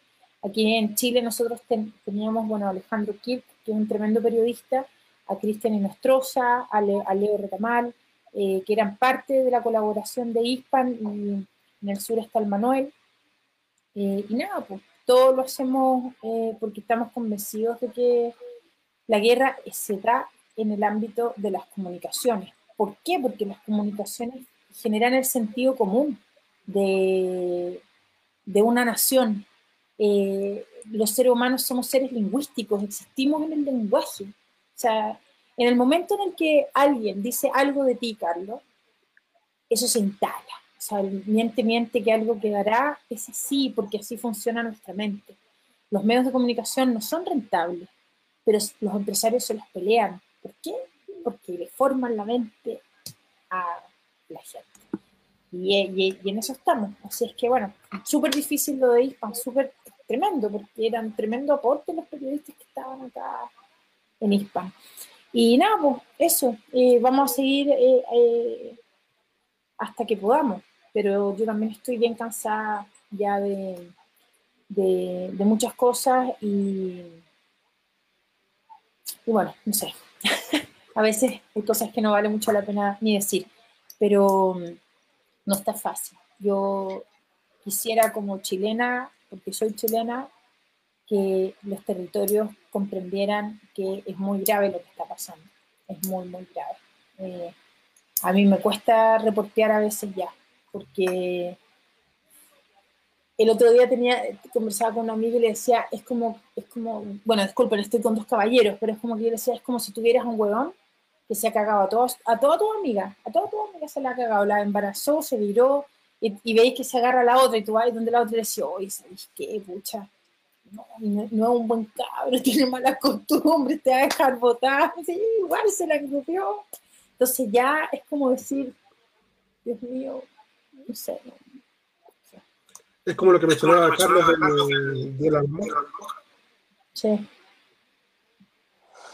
¿Y qué podía hacer ahí? Yo de verdad no sé. Yo de verdad ya no sé. Mis herramientas son el periodismo, las notas, reportear, tratar de explicar. Mira, el día 15, no, no, no quiero ser mala onda, pero el 15 de noviembre, cuando firman el acuerdo, ya, yo el 16 hice una nota explicando el acuerdo porque lo leí lo leí, me senté en la cuneta, así me senté en la cuneta, leí la cuestión y dije, lo hicieron de nuevo, no puedo creerlo, y lo hicieron en nuestras narices, y hice una nota. Ah, dale, pues, Después salió la ley 21.200, que es la ley que rige y amarra, y por eso están desesperados por sacar el TPP 11, ¿no? Y yo hice una nota el 22 de diciembre, tratando de explicar. Fuimos a entrevistar a Gabriel Salazar, explicamos la nota, así como, ojo con esto, no sé qué, no sé qué. Pero no, no, no, no, no, no, no. También tenemos un grado de responsabilidad, Carla. Sí, absolutamente. Nosotros, bueno, nosotros desde nuestra pequeña trinchera tratamos de explicar de que este amarre no era casual. Eh, era parte de la estrategia de su salida, de la salida institucional que se le estaba dando. Porque es imposible, y esto lo- uno lo puede decir en palabras súper simples, es imposible que el sistema se pegue un balazo. El, sistema no se va a autoeliminar. No. El sistema son los Boric, los Girardi, los Pamela Giles, todos los que están dentro de la institucionalidad, lamentablemente, los Moreira, los Longueira, todos son parte de esta institucionalidad. Y ellos no se van a, no se van a autoeliminar. No son ellos los que se van a sacar, ninguno. Y eso está comprobado. Eh, y esto es un amarre más, lamentablemente. Y a nosotros, ¿qué nos queda? Yo creo que la, la esperanza, por decir algo, es que el pueblo de Chile tiene una historia rica en lucha, muy potente yo creo que mm, no es por nada, pero es una dentro de Latinoamérica es una de las que siempre ha estado ahí. Siempre aparece alguien, siempre aparecen alguienes y se, y se empiezan a organizar y esto, es- y esto prende. Entonces, uno guarda esa esperanza en que en algún momento esa historia potente de gente valiente, de gente que da la cara, de gente que va, va y pelea por un compañero y que da la vida por un compañero, eh, va a estar. Porque además uno lo vio, uno lo vio con chicos hoy día eh, en, el estallido, la revuelta popular, uno vio chicos que eh, los mismos, eh, los de las brigadas, muchos de las brigadas que iban voluntariamente a atender a los que iban a ser heridos, ¿cachai? O sea, o sea ya tú ahí veis que hay gente que, que, que, que uno dice, sobre todo los jóvenes, ¿eh? yo tengo harta fe en los secundarios, en ese sector, de ahí para abajo, de ahí para arriba siento que estamos todos cagados pero siento que en el sector secundario, que es como el sector más lúcido, donde tiene que haber unidad, probablemente salga, ahora, obviamente nosotros tenemos que ayudarlo y tratar de impulsar esos cambios y, esa organización, pero uno, pero creo que ellos son los más lúcidos y los que vienen con otra mirada y con, con otras ganas. Eh, así que creo que, que por ahí puede ir eh, la cosa. Una pregunta, eh, ¿qué esperanza tienes tú en la constituyente? ¿O qué, cómo lees la constituyente? ¿Qué crees que va a salir de ahí? No, no tengo mucha esperanza. No tengo mucha esperanza. Matemáticamente está muy difícil. Eh, creo que la constituyente. A ver, soy honesta, ¿no? Son más de las Sí. son más de las 10. Como siempre buscando un pretexto. A ver, son más de... eh, ya, me, ya me tomé dos Yo vasos de agua. la, yo creo que la constituyente es una eh, forma de validar el sistema. O sea, eh, en dos años más yo me temo estar reporteando que la gente va a hacerle campaña para votar por el no. ¿cachai? Eh, y, y votar por el no va a significar elegir indirectamente la constitución de Pinochet y Lagos, digamos. Entonces es como decir, no puedo creerlo. Esa es como mi peor pesadilla, ¿cachai? Y ojalá que no, ojalá, ojalá, ojalá, ojalá que no, ojalá que no, pero no veo por dónde. Porque además explota una cosa hedonista brutal. Yo nunca en mi vida había tenido tantos amigos o conocidos candidatos, digamos. Todo el mundo se sintió llamado a escribir la constitución del país. No sé, no, no, como que no, no sé, no, nos bajó una cosa así media... Bueno, acá O'Higgins no es una figura así importante, en Venezuela Bolívar es una figura así como que no, no, no sé, no, nos ungieron, no sé. ¿Cómo no, ¿Cómo no fue posible generar una estrategia electoral que permitiera tener espacios, eh, no sé, yo, yo- O cómo, o cómo, o- o- yo, creo que uno puede ir incluso más allá. ¿Cómo algún movimiento social o algún partido político que se dicen de izquierda todo, no rechazaron así, pero, y no llamaron a rechazar este acuerdo y, que la gente se manifestara y que no, que no, hasta que no nos dieran de verdad lo que nosotros queríamos que una asamblea constituyente, como nosotros se nos plazca, que la, que la construyamos entre todos. esta, esta constituyente se, se va a construir entre, si, a ver, si la del 80 se construyó entre 5, esta se va a construir entre 15. Si, de verdad hay una cuestión, y como decís tú, todos se sintieron llamados a participar. Hay gente que dice que lleva años en la lucha y tú los veías así como que ahora van a ser No lo he visto constituyentes. nunca, weón. Hay gente que yo no vi nunca en la calle, nunca, nu- nunca en una reunión, en una asamblea, nunca estuvieron mamándose a estos compañeros que les gusta hablar por dos horas. Nunca. Y hoy día vienen a decir que ellos pueden ser constituyentes y que van a estar ahí. Y tú decís, No, y de hecho se ha focalizado en el nepotismo. Eh, aparece la hija de, de Walker, aparece Sabat, la hija, los hijos de Sabat, los hijos de, Sabat. lo- eh, los hijos de, del- del- del violador de derechos humanos también, el alcalde de Providencia también apareció ahora. Ah, y- y- así que, ya, no, no te queremos dar más esperanza, eh, Paola. Te queremos. te- Menos con el de 10 y 11, menos con esos dos distritos. te- Es que no, es que es terrible. ¿Cuántos candidatos son? ¿20 mil? Más o menos, 21 mil, 21 mil creo. 21 mil. Y, y lo otro, oye, llevan, mira, llevan 30 años en el sistema electoral con el sistema de ON y todavía no entienden de que el sistema de ON ca- castiga a los que van más divididos. Tipo, no, no entiendo. O sea, y no, y algunos el otro día sacaron unos videos, no, con el sistema de ON podemos ganar igual, porque yo digo, bueno, es la cosa súper No. simple. Ver, ver, ver la historia de los 30 años, como la derecha ha quedado siempre sobre representada, porque ellos siempre que dicen, ya, vamos los cinco, y nadie más. Se fue, y los otros que van 200 mil, quedan todos votados. Porque además hay que entender dos cosas. Para esto hay que tener maquinaria electoral. Si no tenéis maquinaria electoral, tenéis que recurrir a la unidad. Y no se hizo ninguna de las dos cosas.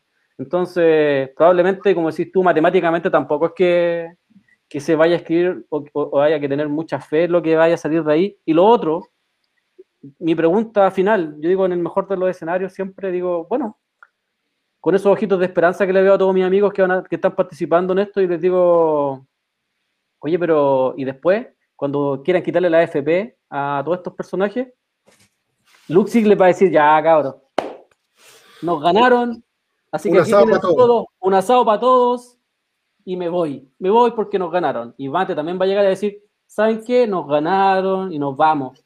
Nos vamos, así que ahí tienen todos los árboles, no vamos a molestar, no vamos a perseguir nunca más al pueblo mapuche y ahí están todas las cosas, lo mismo con Piñera. Ellos van a entregar toda la buena, yo me imagino. Entonces, ah, hay harto que, hay harto de- hay hay harto que discutir y que debatir en eso porque, porque la verdad en Chile siempre ha sido otra. En Chile, por sobre todo la historia, eh, ayuda a explicar mucho el comportamiento de los empresarios y de los militares. Así que eso, los dueños de Chile. Mira, para cerrar, les voy a recomendar un cuento de Edgar. Allan Poe que se llama La mezcladora de cemento. No voy a hacer spoiler, pero léanlo, porque ¿Ya? esa es la Vero Brito recién, caché por ahí que hablaba lo de la ley de seguridad interior. Bueno, la mezcladora de cemento es la invasión marciana a la Tierra. Vean cómo neutralizan a los marcianos en la Tierra, desde la seguridad interior. Eh, y eso es lo que pasó con la constituyente, nos hicieron un tackle interno. Y ese cuento es genial, porque eso explica para mí mucho hoy día de cómo funciona la política. Mira, Seba, se nos abrió una nueva sección. Ahora, a todos los invitados le vamos a pedir un libro, que nos den un libro para que, que tenga que ver con lo que conver- Que grafique lo que está ocurriendo, sí. y lo que estamos conversando y lo que está pasando en el país. Buena, Yo, mira. y- parece? vamos a leer, mira, voy a, voy a fanfarronear. Esa es mi biblioteca. Amo leer. Y tengo además muchos libros digitales, miles, miles, miles, miles, miles. Entonces, cuando estoy así, me refugio en los libros y digo, a ver, esto ya alguien le pensó, a alguien ya le pasó, a alguien ya Sí. lo escribió. Y está, de verdad.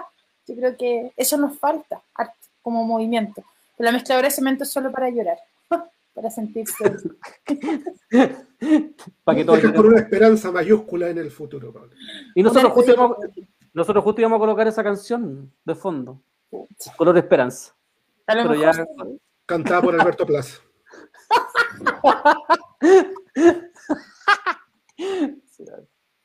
Esta es la reconversión de, de Radio Villa Francia. y, con, y, y con, y con Tere Marinovich haciendo ahí en la coreografía. No, y Henry Boyce, ay Dios mío, no. Sí, y Henry Boyce ahí con su castidad, eh, habla- explicándonos su castidad. Oye, Oye, yo tengo ojalá una foto con Henry Boyce. ¿pero por qué? Ya, es que, es que, es que cuando- Necesito saber el contexto de eso. Sí, no te puedes ir sin contarte No, no, no, tengo, tengo, yo nunca me he tomado fotos con nadie ni nada, pero fue una apuesta que hicimos durante el debate por el aborto en tres causales. Yo tuve un embarazo que se convirtió en cáncer, casi me morí, fue toda una historia ahí más o menos que por ahí alguna gente cacha. Y, y nada, pues afuera del Tribunal Constitucional, las señoras con los fetitos que bailaban, rezaban, no sé qué, no sé qué, llegaba el Pastor Soto, Henry Boyce, todos estos personajes, y yo me fui tomando fotos con todo. Estoy haciendo una confesión. Pero es que muy divertido, gané toda mi apuesta porque tengo fotos ahí con el Pastor Soto, con la Biblia, no, chico, Y, en, la, Oh. cu- en la cuna que habían puesto ahí todo, sí. porque Sí. habilitaron una cuna y todo el tema. Sí, sí, sí. Son fotos históricas para mis hijos. Oye, pero ¿cómo te sacaste una foto con un weón que ni siquiera sabe cómo se hacen los niños? Impactante, impactante. No, estaba ahí, estaba ahí, digamos, estaba ahí defendiendo la castidad, antes, estaba el pre, el prefeto estaba. Defendiendo las. No, weón está- sí, bueno, yo lo estaba viendo en el debate. Yo, yo, yo dije, ¿en qué momento este weón sale con el discurso de proteger a las cigüeñas? No, impactante. Así como ya protejamos las cigüeñas para que puedan llegar las guaguas. Entonces yo dije, bueno, es una weá así de tremenda. Ya, Paola, no te, no te, Oye, no te cuídense tenemos mucho, más. gracias por la invitación. Estuvo No, muy- Gracias, por todo. Un Gracias a abrazo ti. grande. cuídense abrazo. mucho. Yo no conozco este sistema, así que échenme para afuera. Ya, El dale. profesor Smith encarga de eso. Sí, nosotros tenemos nuestro, nuestro propio profesor Smith. Oye, en ¿Viste, viste lo que hizo el profesor Smith? La cortó La antes. cortó antes. Dios mío. Oye, pero eso no se hace con los invitados, menos con los invitados que hablan de, libros y que nos cuentan que sacaron fotos con Henry Boyce. Oye, qué terrible. Ya, vamos a leer un poquito antes lo- lo- los comentarios acá, antes de, seguir. Aquí Renata dice, tremendo testimonio, cresta que se siente una humillación. Ah, parece que ese ya lo había leído. Eh, Tony Soner, 99, el maldito, dice, terrorismo de Estado, nada ha cambiado, cambia el siglo, el año, el mes, el día de la... No es el día de la marmota, yo que me estoy equivocando y estoy leyendo los mismos que... Eh, espérame, Peuma dice, ah, ya, también lo leímos. Eh, este no, ahora sí, aquí, aquí sí que le chunto. Biofilo 1986 dice, visibilizar la huelga de hambre de los presos subversivos y anarquistas invisible a los mojos de los medios burgueses. Eh, por supuesto, compañeros, nosotros siempre estamos en esa, difundiendo todo lo que tiene que ver con los presos políticos de este país y con, por todos. Eh, de hecho, ayer también estuvimos acá conversando harto y tendió, y la semana pasada creo que también estuvimos conversando sobre eso. La Renata dice, es cosa de revisar los videos de los pacos en moto en todo Chile atropellando. Si eso no es sistemático, ¿qué es? Chica Segura dice, férrea oposición que el Instituto de Derechos Humanos hizo sobre la detención en Valpo. Es igual a la que hizo la CUT frente a la utilización de la ley de protección del empleo por parte del gobierno. Absolutamente, absolutamente Totalmente de acuerdo. siempre ac- aceptada. Y dice, eh, prensa, Andrea Aranda dice, fuerza, Pao, grande colega, sin rendirse.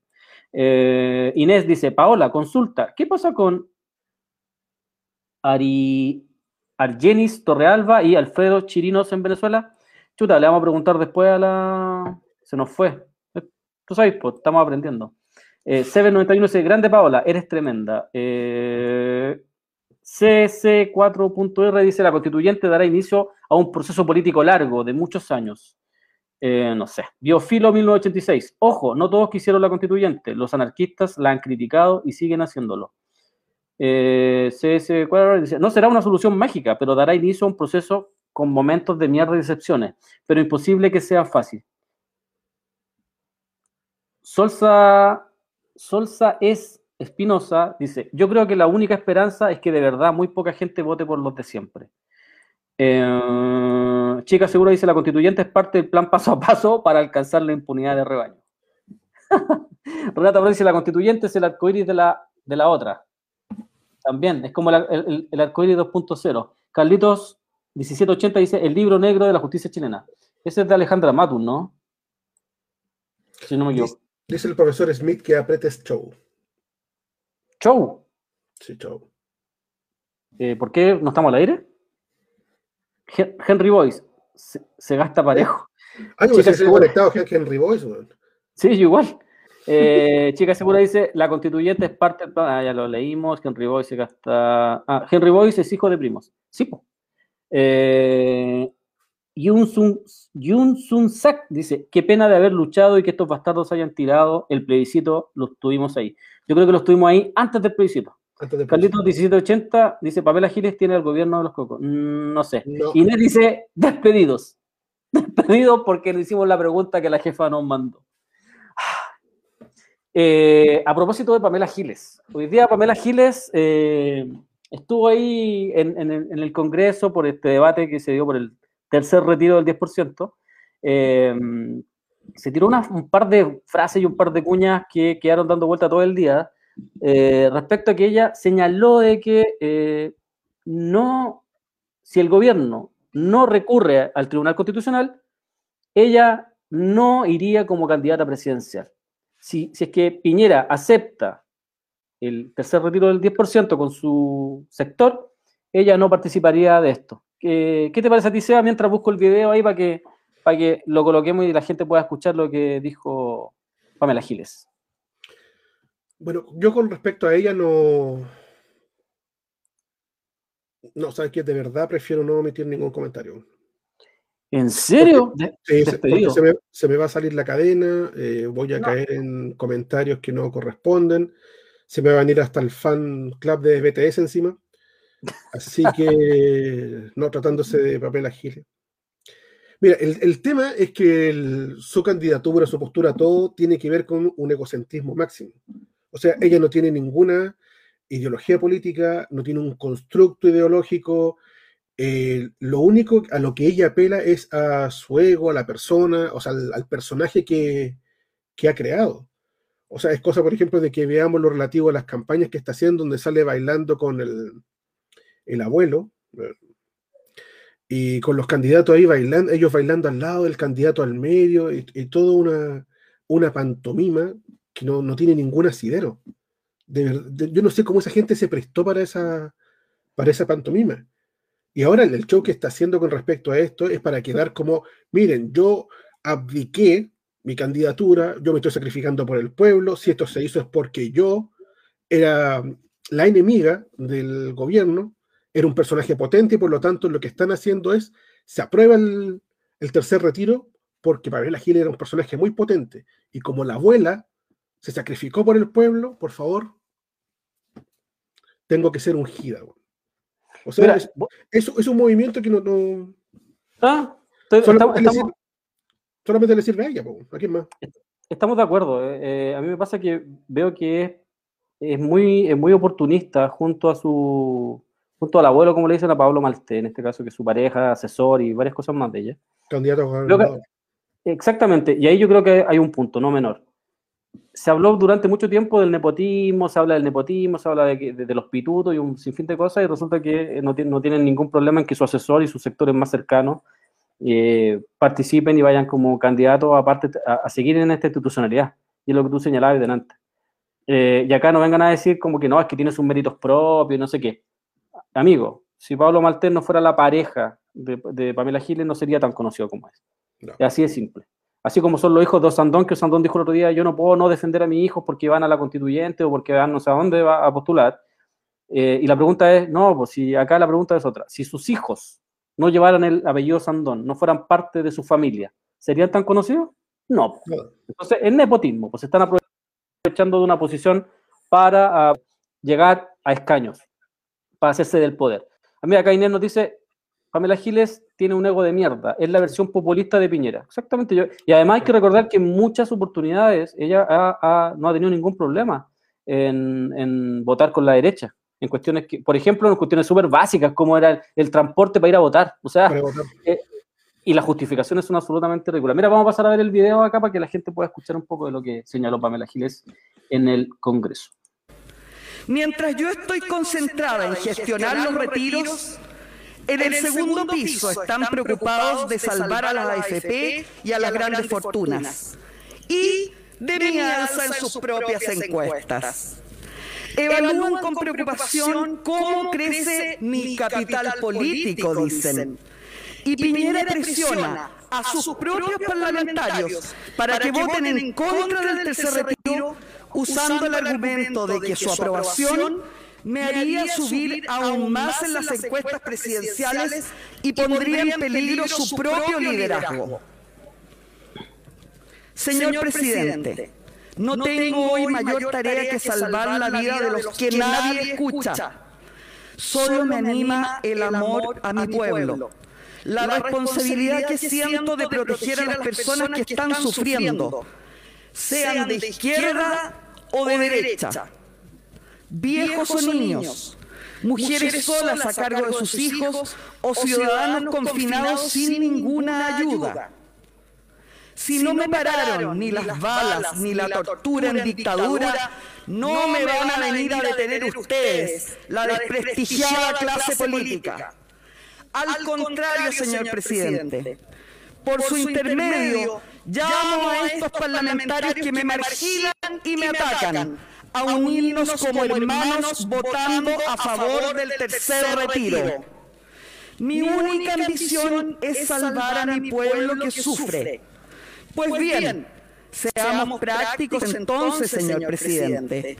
Le digo desde aquí al desgobierno, a Piñera y sus secuaces, que me comprometo a no presentar mi candidatura a ninguna elección presidencial si el Ejecutivo patrocina nuestro proyecto de tercer retiro y, por cierto, no lo lleva al Tribunal Constitucional, de modo que la gente reciba su dinero en abril, promulgada la ley la próxima semana. Repito, me comprometo. Bueno, próximamente tendremos Pamela Giles candidata a senadora. Sí, absolutamente. ¿Qué te parece? Mira, lo único que le faltó decir dentro de su discurso, civiles y militares. Sí, señores, civiles Oh. y militares.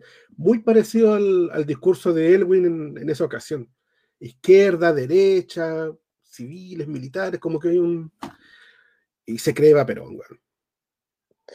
Mira, acá, acá alguien hace un comentario que es muy asertivo, que tiene que ver con que eh, no se coloquen esos nombres para poder leerlos. Sí, pues dice E 3EDD, 3D4, DC8. Dice, una de sus promesas de gobierno, entre, comillas, dice, es devolver el 10% a cada afiliado.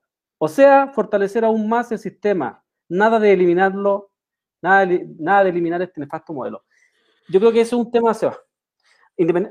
Junto con analizar un discurso que es muy eh, de esos de izquierda, ni izquierda ni derecha, porque ella habla de proteger tanto a la gente de derecha como a la gente de izquierda. Sí, sí. Eso te habla de no tener una posición política clara, de no tener un proyecto político, y como dijiste tú, que es súper importante. A contraparte de lo que dicen muchos personajes, precisamente hay que estar ideologizado. Sí, hay que tener un constructo político, sí. Exactamente, tenéis que tener una idea política para saber, para que uno sepa para dónde va. Y acá no se sabe para dónde va, de dónde puede terminar. Eh, si ha sido capaz de votar con la derecha en innumerables ocasiones, puede terminar perfectamente en la derecha, eh, con tal de llegar a, ciertos puestos de poder. Pero lo que señalan acá es como, ¿en qué momento pasamos de, "Am- hermano, nosotros no queremos más FP? Esa weá están haciendo cagar a la gente, no le llegan la- la- las jubilaciones, la gente la está pasando súper mal, y finalmente es el Estado el que viene con un pilar solidario a, eh, como a, subvencionar por abajo a la AFP con el pilar solidario, porque si no, la AFP la- la- las pensiones estarían en 50 lucas, en 80 lucas, en 40 lucas, en 25 lucas, como lo señaló hace un rato atrás la, la Fundación Sol, por ejemplo, con las mujeres. Eh, pero viene el Estado, el, el Estado que tanto les molesta y el Estado que tanto no les gusta, ah, viene el, el papá Estado ah, o la mamá Estado a salvarlas, ¿cachai? Y a, a, subven- a subvencionar de una u otra forma la AFP.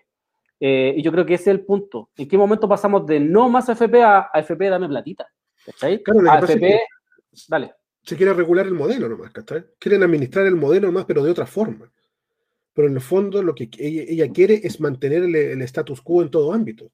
Tal como dijiste tú, se ha votado con la derecha en minucias, en cosas muy pequeñas, se ha aliado con la derecha, que esperamos para las grandes decisiones que se plantearon eh, dentro del movimiento social. O sea, con respecto a ella no lo creo absolutamente nada. De que ella vaya a eliminar a FP, eh, modificar el modelo, eh, mejorar las viviendas, salud y todo eso. Yo no he visto ninguna, pero, pero ninguna declaración con respecto a eso. Solamente le he visto elementos panfletarios, ¿cachai? Para ganarse al- a la gallada, ¿cachai? Que alguien caiga con ese discurso, pero nada más.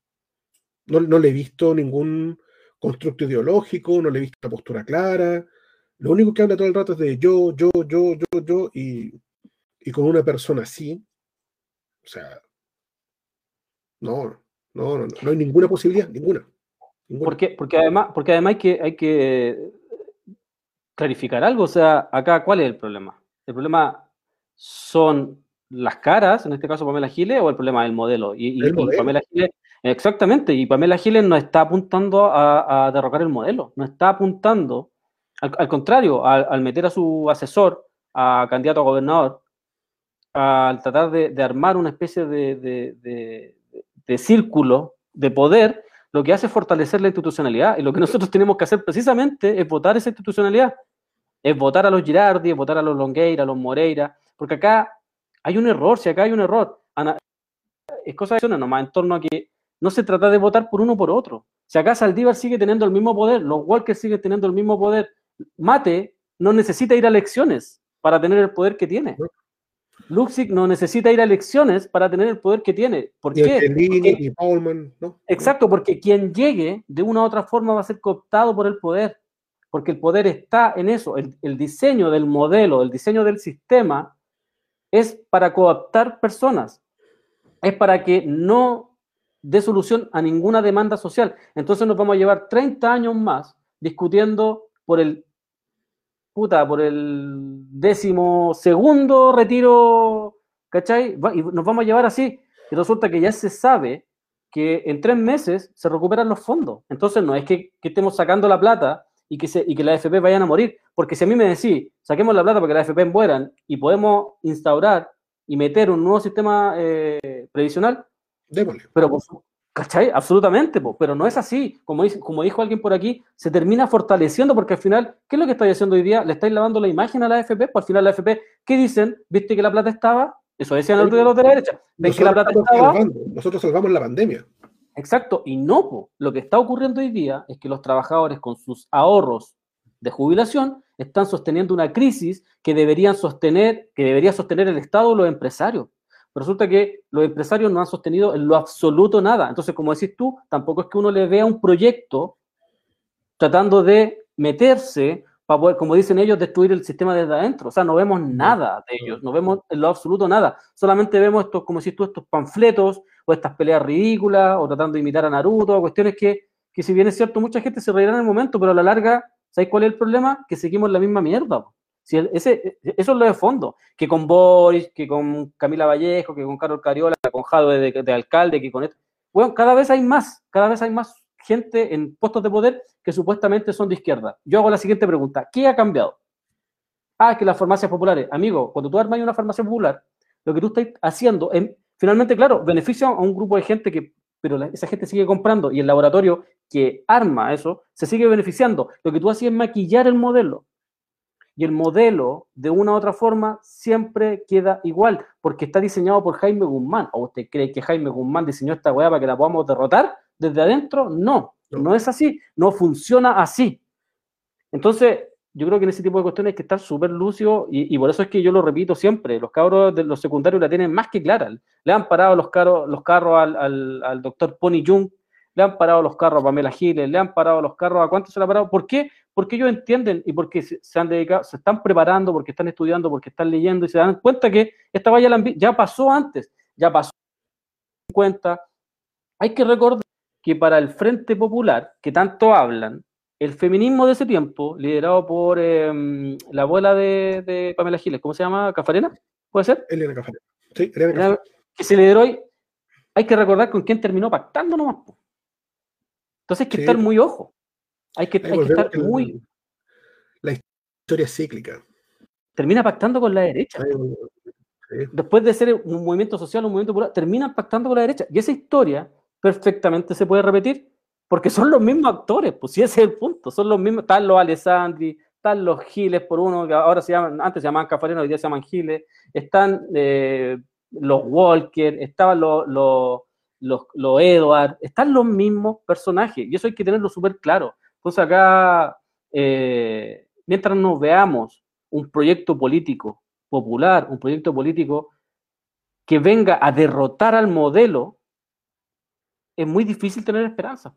No Es muy difícil tener esperanza. Es muy difícil, porque finalmente todo lo que venga, por ejemplo, a mí cuando a, a- a veces la gente nos pregunta, nos dice, oye, pero Jadwe, ¿qué opinan de Jadwe? Si a mí me preguntáis qué es Jadwe, yo a Jadwe veo un proyecto personal, no veo un proyecto político. O sea, a mí no me interesa si es Jadwe, si es el SEBA, si es la INE, a mí me interesa que sea un proyecto político, que sea un proyecto pro- político popular, porque si Jadwe llegara a ser presidente, a mí me gustaría saber cómo, se va a cómo va a defender o cómo va a realizar los cambios. ¿Con qué? ¿Con qué fuerza van a realizar los cambios? Cuando tú tienes un proyecto político, por ejemplo, como el que se levantó en el 70 con la UP, es un proyecto político que venía de hace mucho tiempo, que venía de 20 años por lo menos, y que llegó a su, a su máxima ganando unas elecciones. Pero las elecciones eran parte de la lucha, no eran solo eso. Por algo estaba el MIR, y el MIR convivía con Allende, conversaban porque buscaban estrategias. Lo que nunca se entendió, y lo que nunca creyó, y lo que nunca logró leer Allende, era que finalmente había que defender esas conquistas. Sí. Todo lo que se conquistó en tres años o en los años, había que defenderlo. Y no por la vía democrática. Y no por la vía Exactamente. Porque pasó lo que pasó, que finalmente desarmaste al pueblo y, y lo masacraron.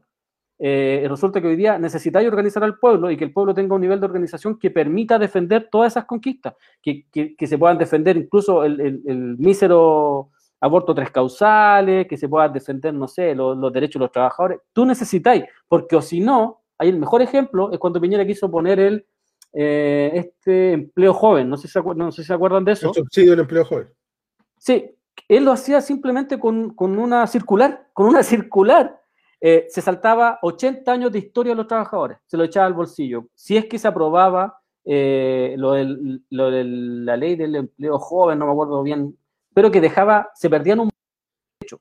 Entonces, insisto, acá en, el sistema que nosotros vivimos hoy día, tú podís conquistar ciertas cosas, pero te las pueden quitar con una circular o te la pueden quitar a punta de bala. Y para eso necesitamos defendernos, po. necesitamos Sí. tener un nivel de organización que se puedan defender esas conquistas. Si no tenemos cómo defender esas conquistas, ¿qué? ¿A quién van a masacrar? ¿A Jadwe o a la, o a la gente de la Villa Francia o a la gente de la José María Caro o a la gente de, de la Legua? ¿Cachai? Ya sabemos a quiénes masacran, ya sabemos a quiénes reprimen, entonces, ojo. eh, lo de Pamela Giles es, es- yo lo veo igual un poquito grave porque, porque ella, como decís tú, perfectamente podría quedarse en algún momento y podría perfectamente estar sin ningún problema con la derecha y diciendo que lo hace en favor del pueblo. Sí. Mira, comentarios acá, Cimarrón 3020 dice, por eso es que la culpa no es de quienes no votamos, porque si te ofrecen entre comer caco o tomar pichí, al menos yo no quiero ninguna de las dos. Exactamente. Chica segura, la Giles es la única abuela que el sistema considera funcional, ellos mismos la sostienen. Sí, también. Epiphany dice, no existe la izquierda en la política instaurada, es un chiste la hueá. Y Capucha informa, un abrazo Uh. gigante, invite un día. Siempre, pues, hermano. Ellos, está, ellos son nuestro único amigo medio, porque estamos, somos, tan, somos tan impopulares que nos quedamos con, con, con amigo capucha, pero amigo fiel. Amigo, amigos, amigues, así, amigues fiel, son derechos. Muy Bien. derechos y buenos para la pega, los cabros serios. No se creen ni iluminados, no, hacen su pega, están ahí siempre ahí a la- al pie del cañón eh, y no están liderando ningún movimiento social, no le, no, no le andan pasando máquina a la gente porque de repente le saca los videos, los publica. No, son, son un siete los cabros dentro de, de esto, así que un abrazo gigante y siempre la. Sí, po. Y de hecho están considerados para invitarlos un día. Así que Rata dice: grandes, son los mejores. Gracias, son grandes ustedes por siempre creer que estamos ahí. Yo creo que ya estamos, ya estamos, ya se va, ¿no? ¿O Sí. nos quedó algo por ahí? No, ¿Estamos yo ya? creo que ya sí, ya repasamos a, a la señora Giles, eh, ya hablamos con Paola. Estamos... Henry, Henry Boyce. No, no quiero hablar de ese weón. No, Oye, no pero- quiero hablar de ese payaso, weón. Oye, pero, pero no es menor que, que, que, que ciertos, ciertas personas, y yo comparto lo que el otro día decía la radio 19 de abril, me parece que era la radio 19 de abril o era el Mercurio, que decía,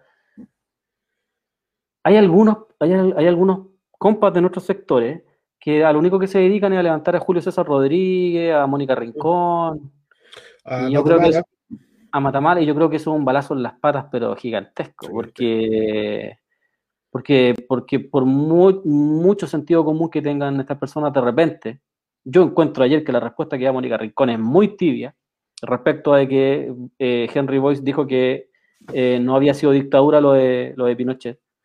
Eso habla del negacionismo y habla un montón de cosas más que ya se pudo, se pudo haber colgado y haber sido un poco más fuerte que decirle no.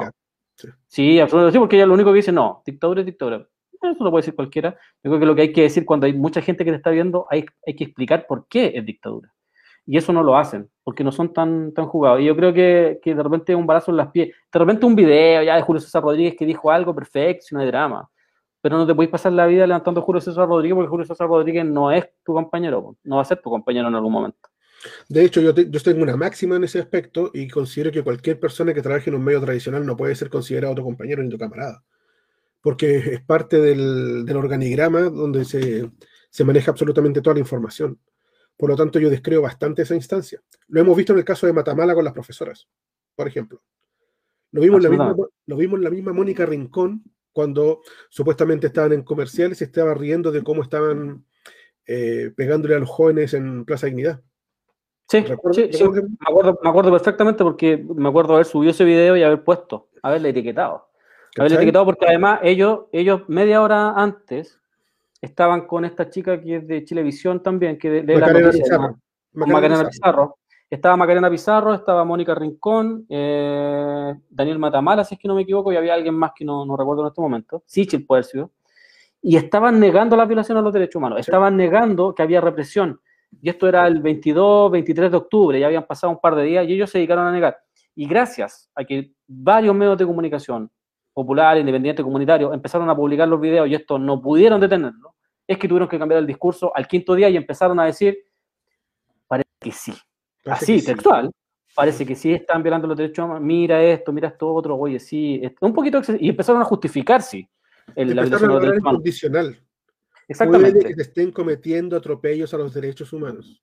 Exactamente. Entonces, en- entonces eh, es un problema cuando basáis tu editorial o tu pauta en poner a Julio César Rodríguez todo el día.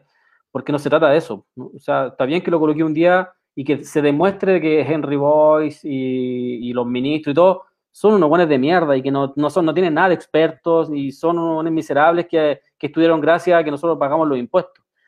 Pero eh, lo que uno tiene que fortalecer sin duda es el poder popular ejercer el poder popular significa que nosotros nos creamos el cuento y, y armemos programas en donde uno cree que puede decir algo, que es lo que está Que sucediendo acá. Que no Exactamente. organicemos lo principal, es lo principal.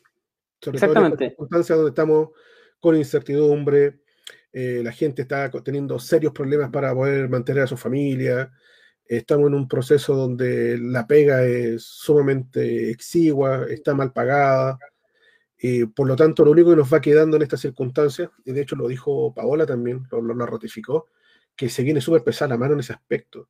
Entonces necesitamos tener redes de apoyo, necesitamos solidaridad, necesitamos compañerismo y para eso necesitamos ante todo organización. Por lo tanto es importante que, que en las pequeñas diferencias que tengamos en algunos aspectos eh, no nos limiten la posibilidad de, generar una mayor cantidad de vínculos. Em, lo último con respecto a los comentarios, eh, Cimarrón dice, el problema es que, es que sea quien sea que llegue al gobierno va a tener que transar con la mafia empresarial. ¿Puedo, puedo- puedo hacer un comentario respecto a eso? Es que lo encuentro súper asertivo. Yo, eh, eh, eh, lo que dice Cimarrón es súper cierto. Es tan cierto que cuando hay votaciones y hay plebiscito, ¿por qué nosotros decimos que no sirven? Precisamente por eso. Porque da lo mismo quien llegue. De hecho, llega Boris, llega, y nosotros cuando lo hemos carado dicen, pero es que ¿con quién vamos, más vamos a negociar? Entonces te tenéis que sentar obligadamente con los asesinos a negociar, a negociar, ni siquiera a exigir, a negociar. Entonces, hoy día las elecciones son un problema para nosotros. Porque So- se de- es un desgaste tremendo, se divide aún más nuestro movimiento social, porque algunos quieren, otros no. Y cuando llegan a los puestos de poder, qué sé yo, diputado, senador, gobernador, lo que sea, alcalde, lo que sea, tienen que de una u otra forma negociar con los mismos que nos han tenido sometidos durante 200 años, que nos han asesinado durante 200 años, que nos tienen viviendo en la miseria. Entonces, no es el camino. El- hoy día las elecciones son un problema mientras, insisto, mientras no exista un proyecto popular, un proyecto que entienda de que hay que dar la lucha en la calle, que hay que dar la lucha en los territorios, que hay que dar la lucha eh, en lo electoral, ¿cachai? que entienda que la, toda la lucha es amplia y que ahí la damos todos juntos y cada uno con su rol, pero todos juntos, eh, no, va, no, va, no, va, a tener sentido. Si damos la pura lucha electoral, nos van a sacar la cresta en la calle, y nos van a sacar la lucha en la, en la calle cuando, eh, y la cresta en todos lados cuando queramos imponer cambios. ¿Está? Si estamos en la pura calle, tampoco nos va a servir. Entonces hay que, hay que levantar un poder popular que sea, que sea, que entienda esa lucha. Pero se recuerda el último ejemplo que tenemos en ese aspecto, ¿te acordás cuando surgió Iván Fuentes? Surgió Iván Fuentes, lo tomaron los Walker. Compadre, usted para poder hacer esto tiene que ceñirse a estos parámetros. Lo pillaron haciendo cosas ilícitas, te fuiste cagando y desapareció Iván Fuentes. Así, se copta. Así se copta. Exactamente. Y desapareció, ¿cachai? Porque necesariamente, como dice acá Cimarrón, tienes que lidiar necesariamente con la contraparte. Epiphany dice, igual lo de la Mónica es, no sé, en el momento en que estaba siendo mediador no podéis poner en mesa tu opinión personal. Se supone que debe ser de forma imparcial y la wea. No, po, no, po. recuerda que ella, si, si tú, eh, Epi, Epiphany se llama, mira, si tú ves el programa, ella al final dice que ella reivindica al periodismo con opinión. Ella dice que, que, que el periodismo con, con una vereda eh, eh, se reivindica, que hay que tener opinión y hay que tener opinión personal. Ella, ella lo dice, po. Lo, lo, que sucede es que cada cierto tiempo son súper cooptados y siempre se caen con ciertas cuestiones. De hecho, hay que recordar la, la, las columnas de Matamala, de repente son súper así como, ah, el movimiento social, y de repente le pega los mansos palos a, la gente. ¿cachai? Entonces, eso, ya no nos alarguemos más. Ya. Lo último, Nancho dice, las elecciones demovilizan, es cosa de ver, y XC Fuentes Díaz es la mecánica, que la gente descontenta y que comienza a tomar conciencia se siente representado o identificado por palos blancos personajes mm. no posicionados, pero atrevidos. El populismo. Oye, al Nanchito, un saludo, que es el guachito, el, el economista del pueblo, lo vamos a tener ¿Nachito aquí. de City? Sí, bo, terrible Muy capo. bien, Nachito. muy bien. Así, así que lo vamos, lo vamos a tener invitado acá. Nachito, ahora podemos tener hasta cuatro personas hablando al mismo tiempo, ¿cachai? ¿no? Incrementamos nuestra fortuna en la radio. Muy así bien. que podemos tener a cuatro personas, así que te vamos a tener un día acá. El otro día ya me mandó un, un, un audio que vamos a estar comentando, yo se los voy a mandar para que comentemos y lo vamos a tener ahí, que, que venga él mismo a comentar y nos, nos venga a explicar. La otra vez hizo furor, hizo furor un día en un live ahí comentando y explicando. La gente quedó más feliz que la cresta. Qué bueno que estén volviendo los compas. weón. Me, pone contento, me pone feliz que la gente que con la que habíamos perdido un poco el vínculo esté regresando. Sí, un abrazo a todos. Que tengan un muy buen martes ya. ¿Martes hoy día, no? Sí. Ya martes estamos por 13. term- Ma- Martes 13. Así que, y ojo con, con nuestra la introducción que tenemos ahí en la canción de Vamos, de su verso del 2020, que nos representa a, a cabalidad lo que nosotros pensamos en este programa, que es Levantando la Voz RBF. Así que un saludo, Seba, un abrazo a Inés, a la Amanda que está escuchando también, a Chica Segura, a Renata, a Cimarrón, Gran a Peuma, a Epifaní. Gracias a todos por, por la conversa y acá son todos bienvenidos. Tenemos que poner los temas, conversarlos, debatirlos, poner nuestra idea ahí y ver para dónde vamos, que es lo más importante. Así que eso, po. un abrazo a todos y que estén todos muy bien. Nos, nos escuchamos mañana. Mañana va a estar Víctor Chanfro con nosotros, así que vamos a estar ahí con una muy buena conversa. Un abrazo, Así es. muchachos, cuídense mucho.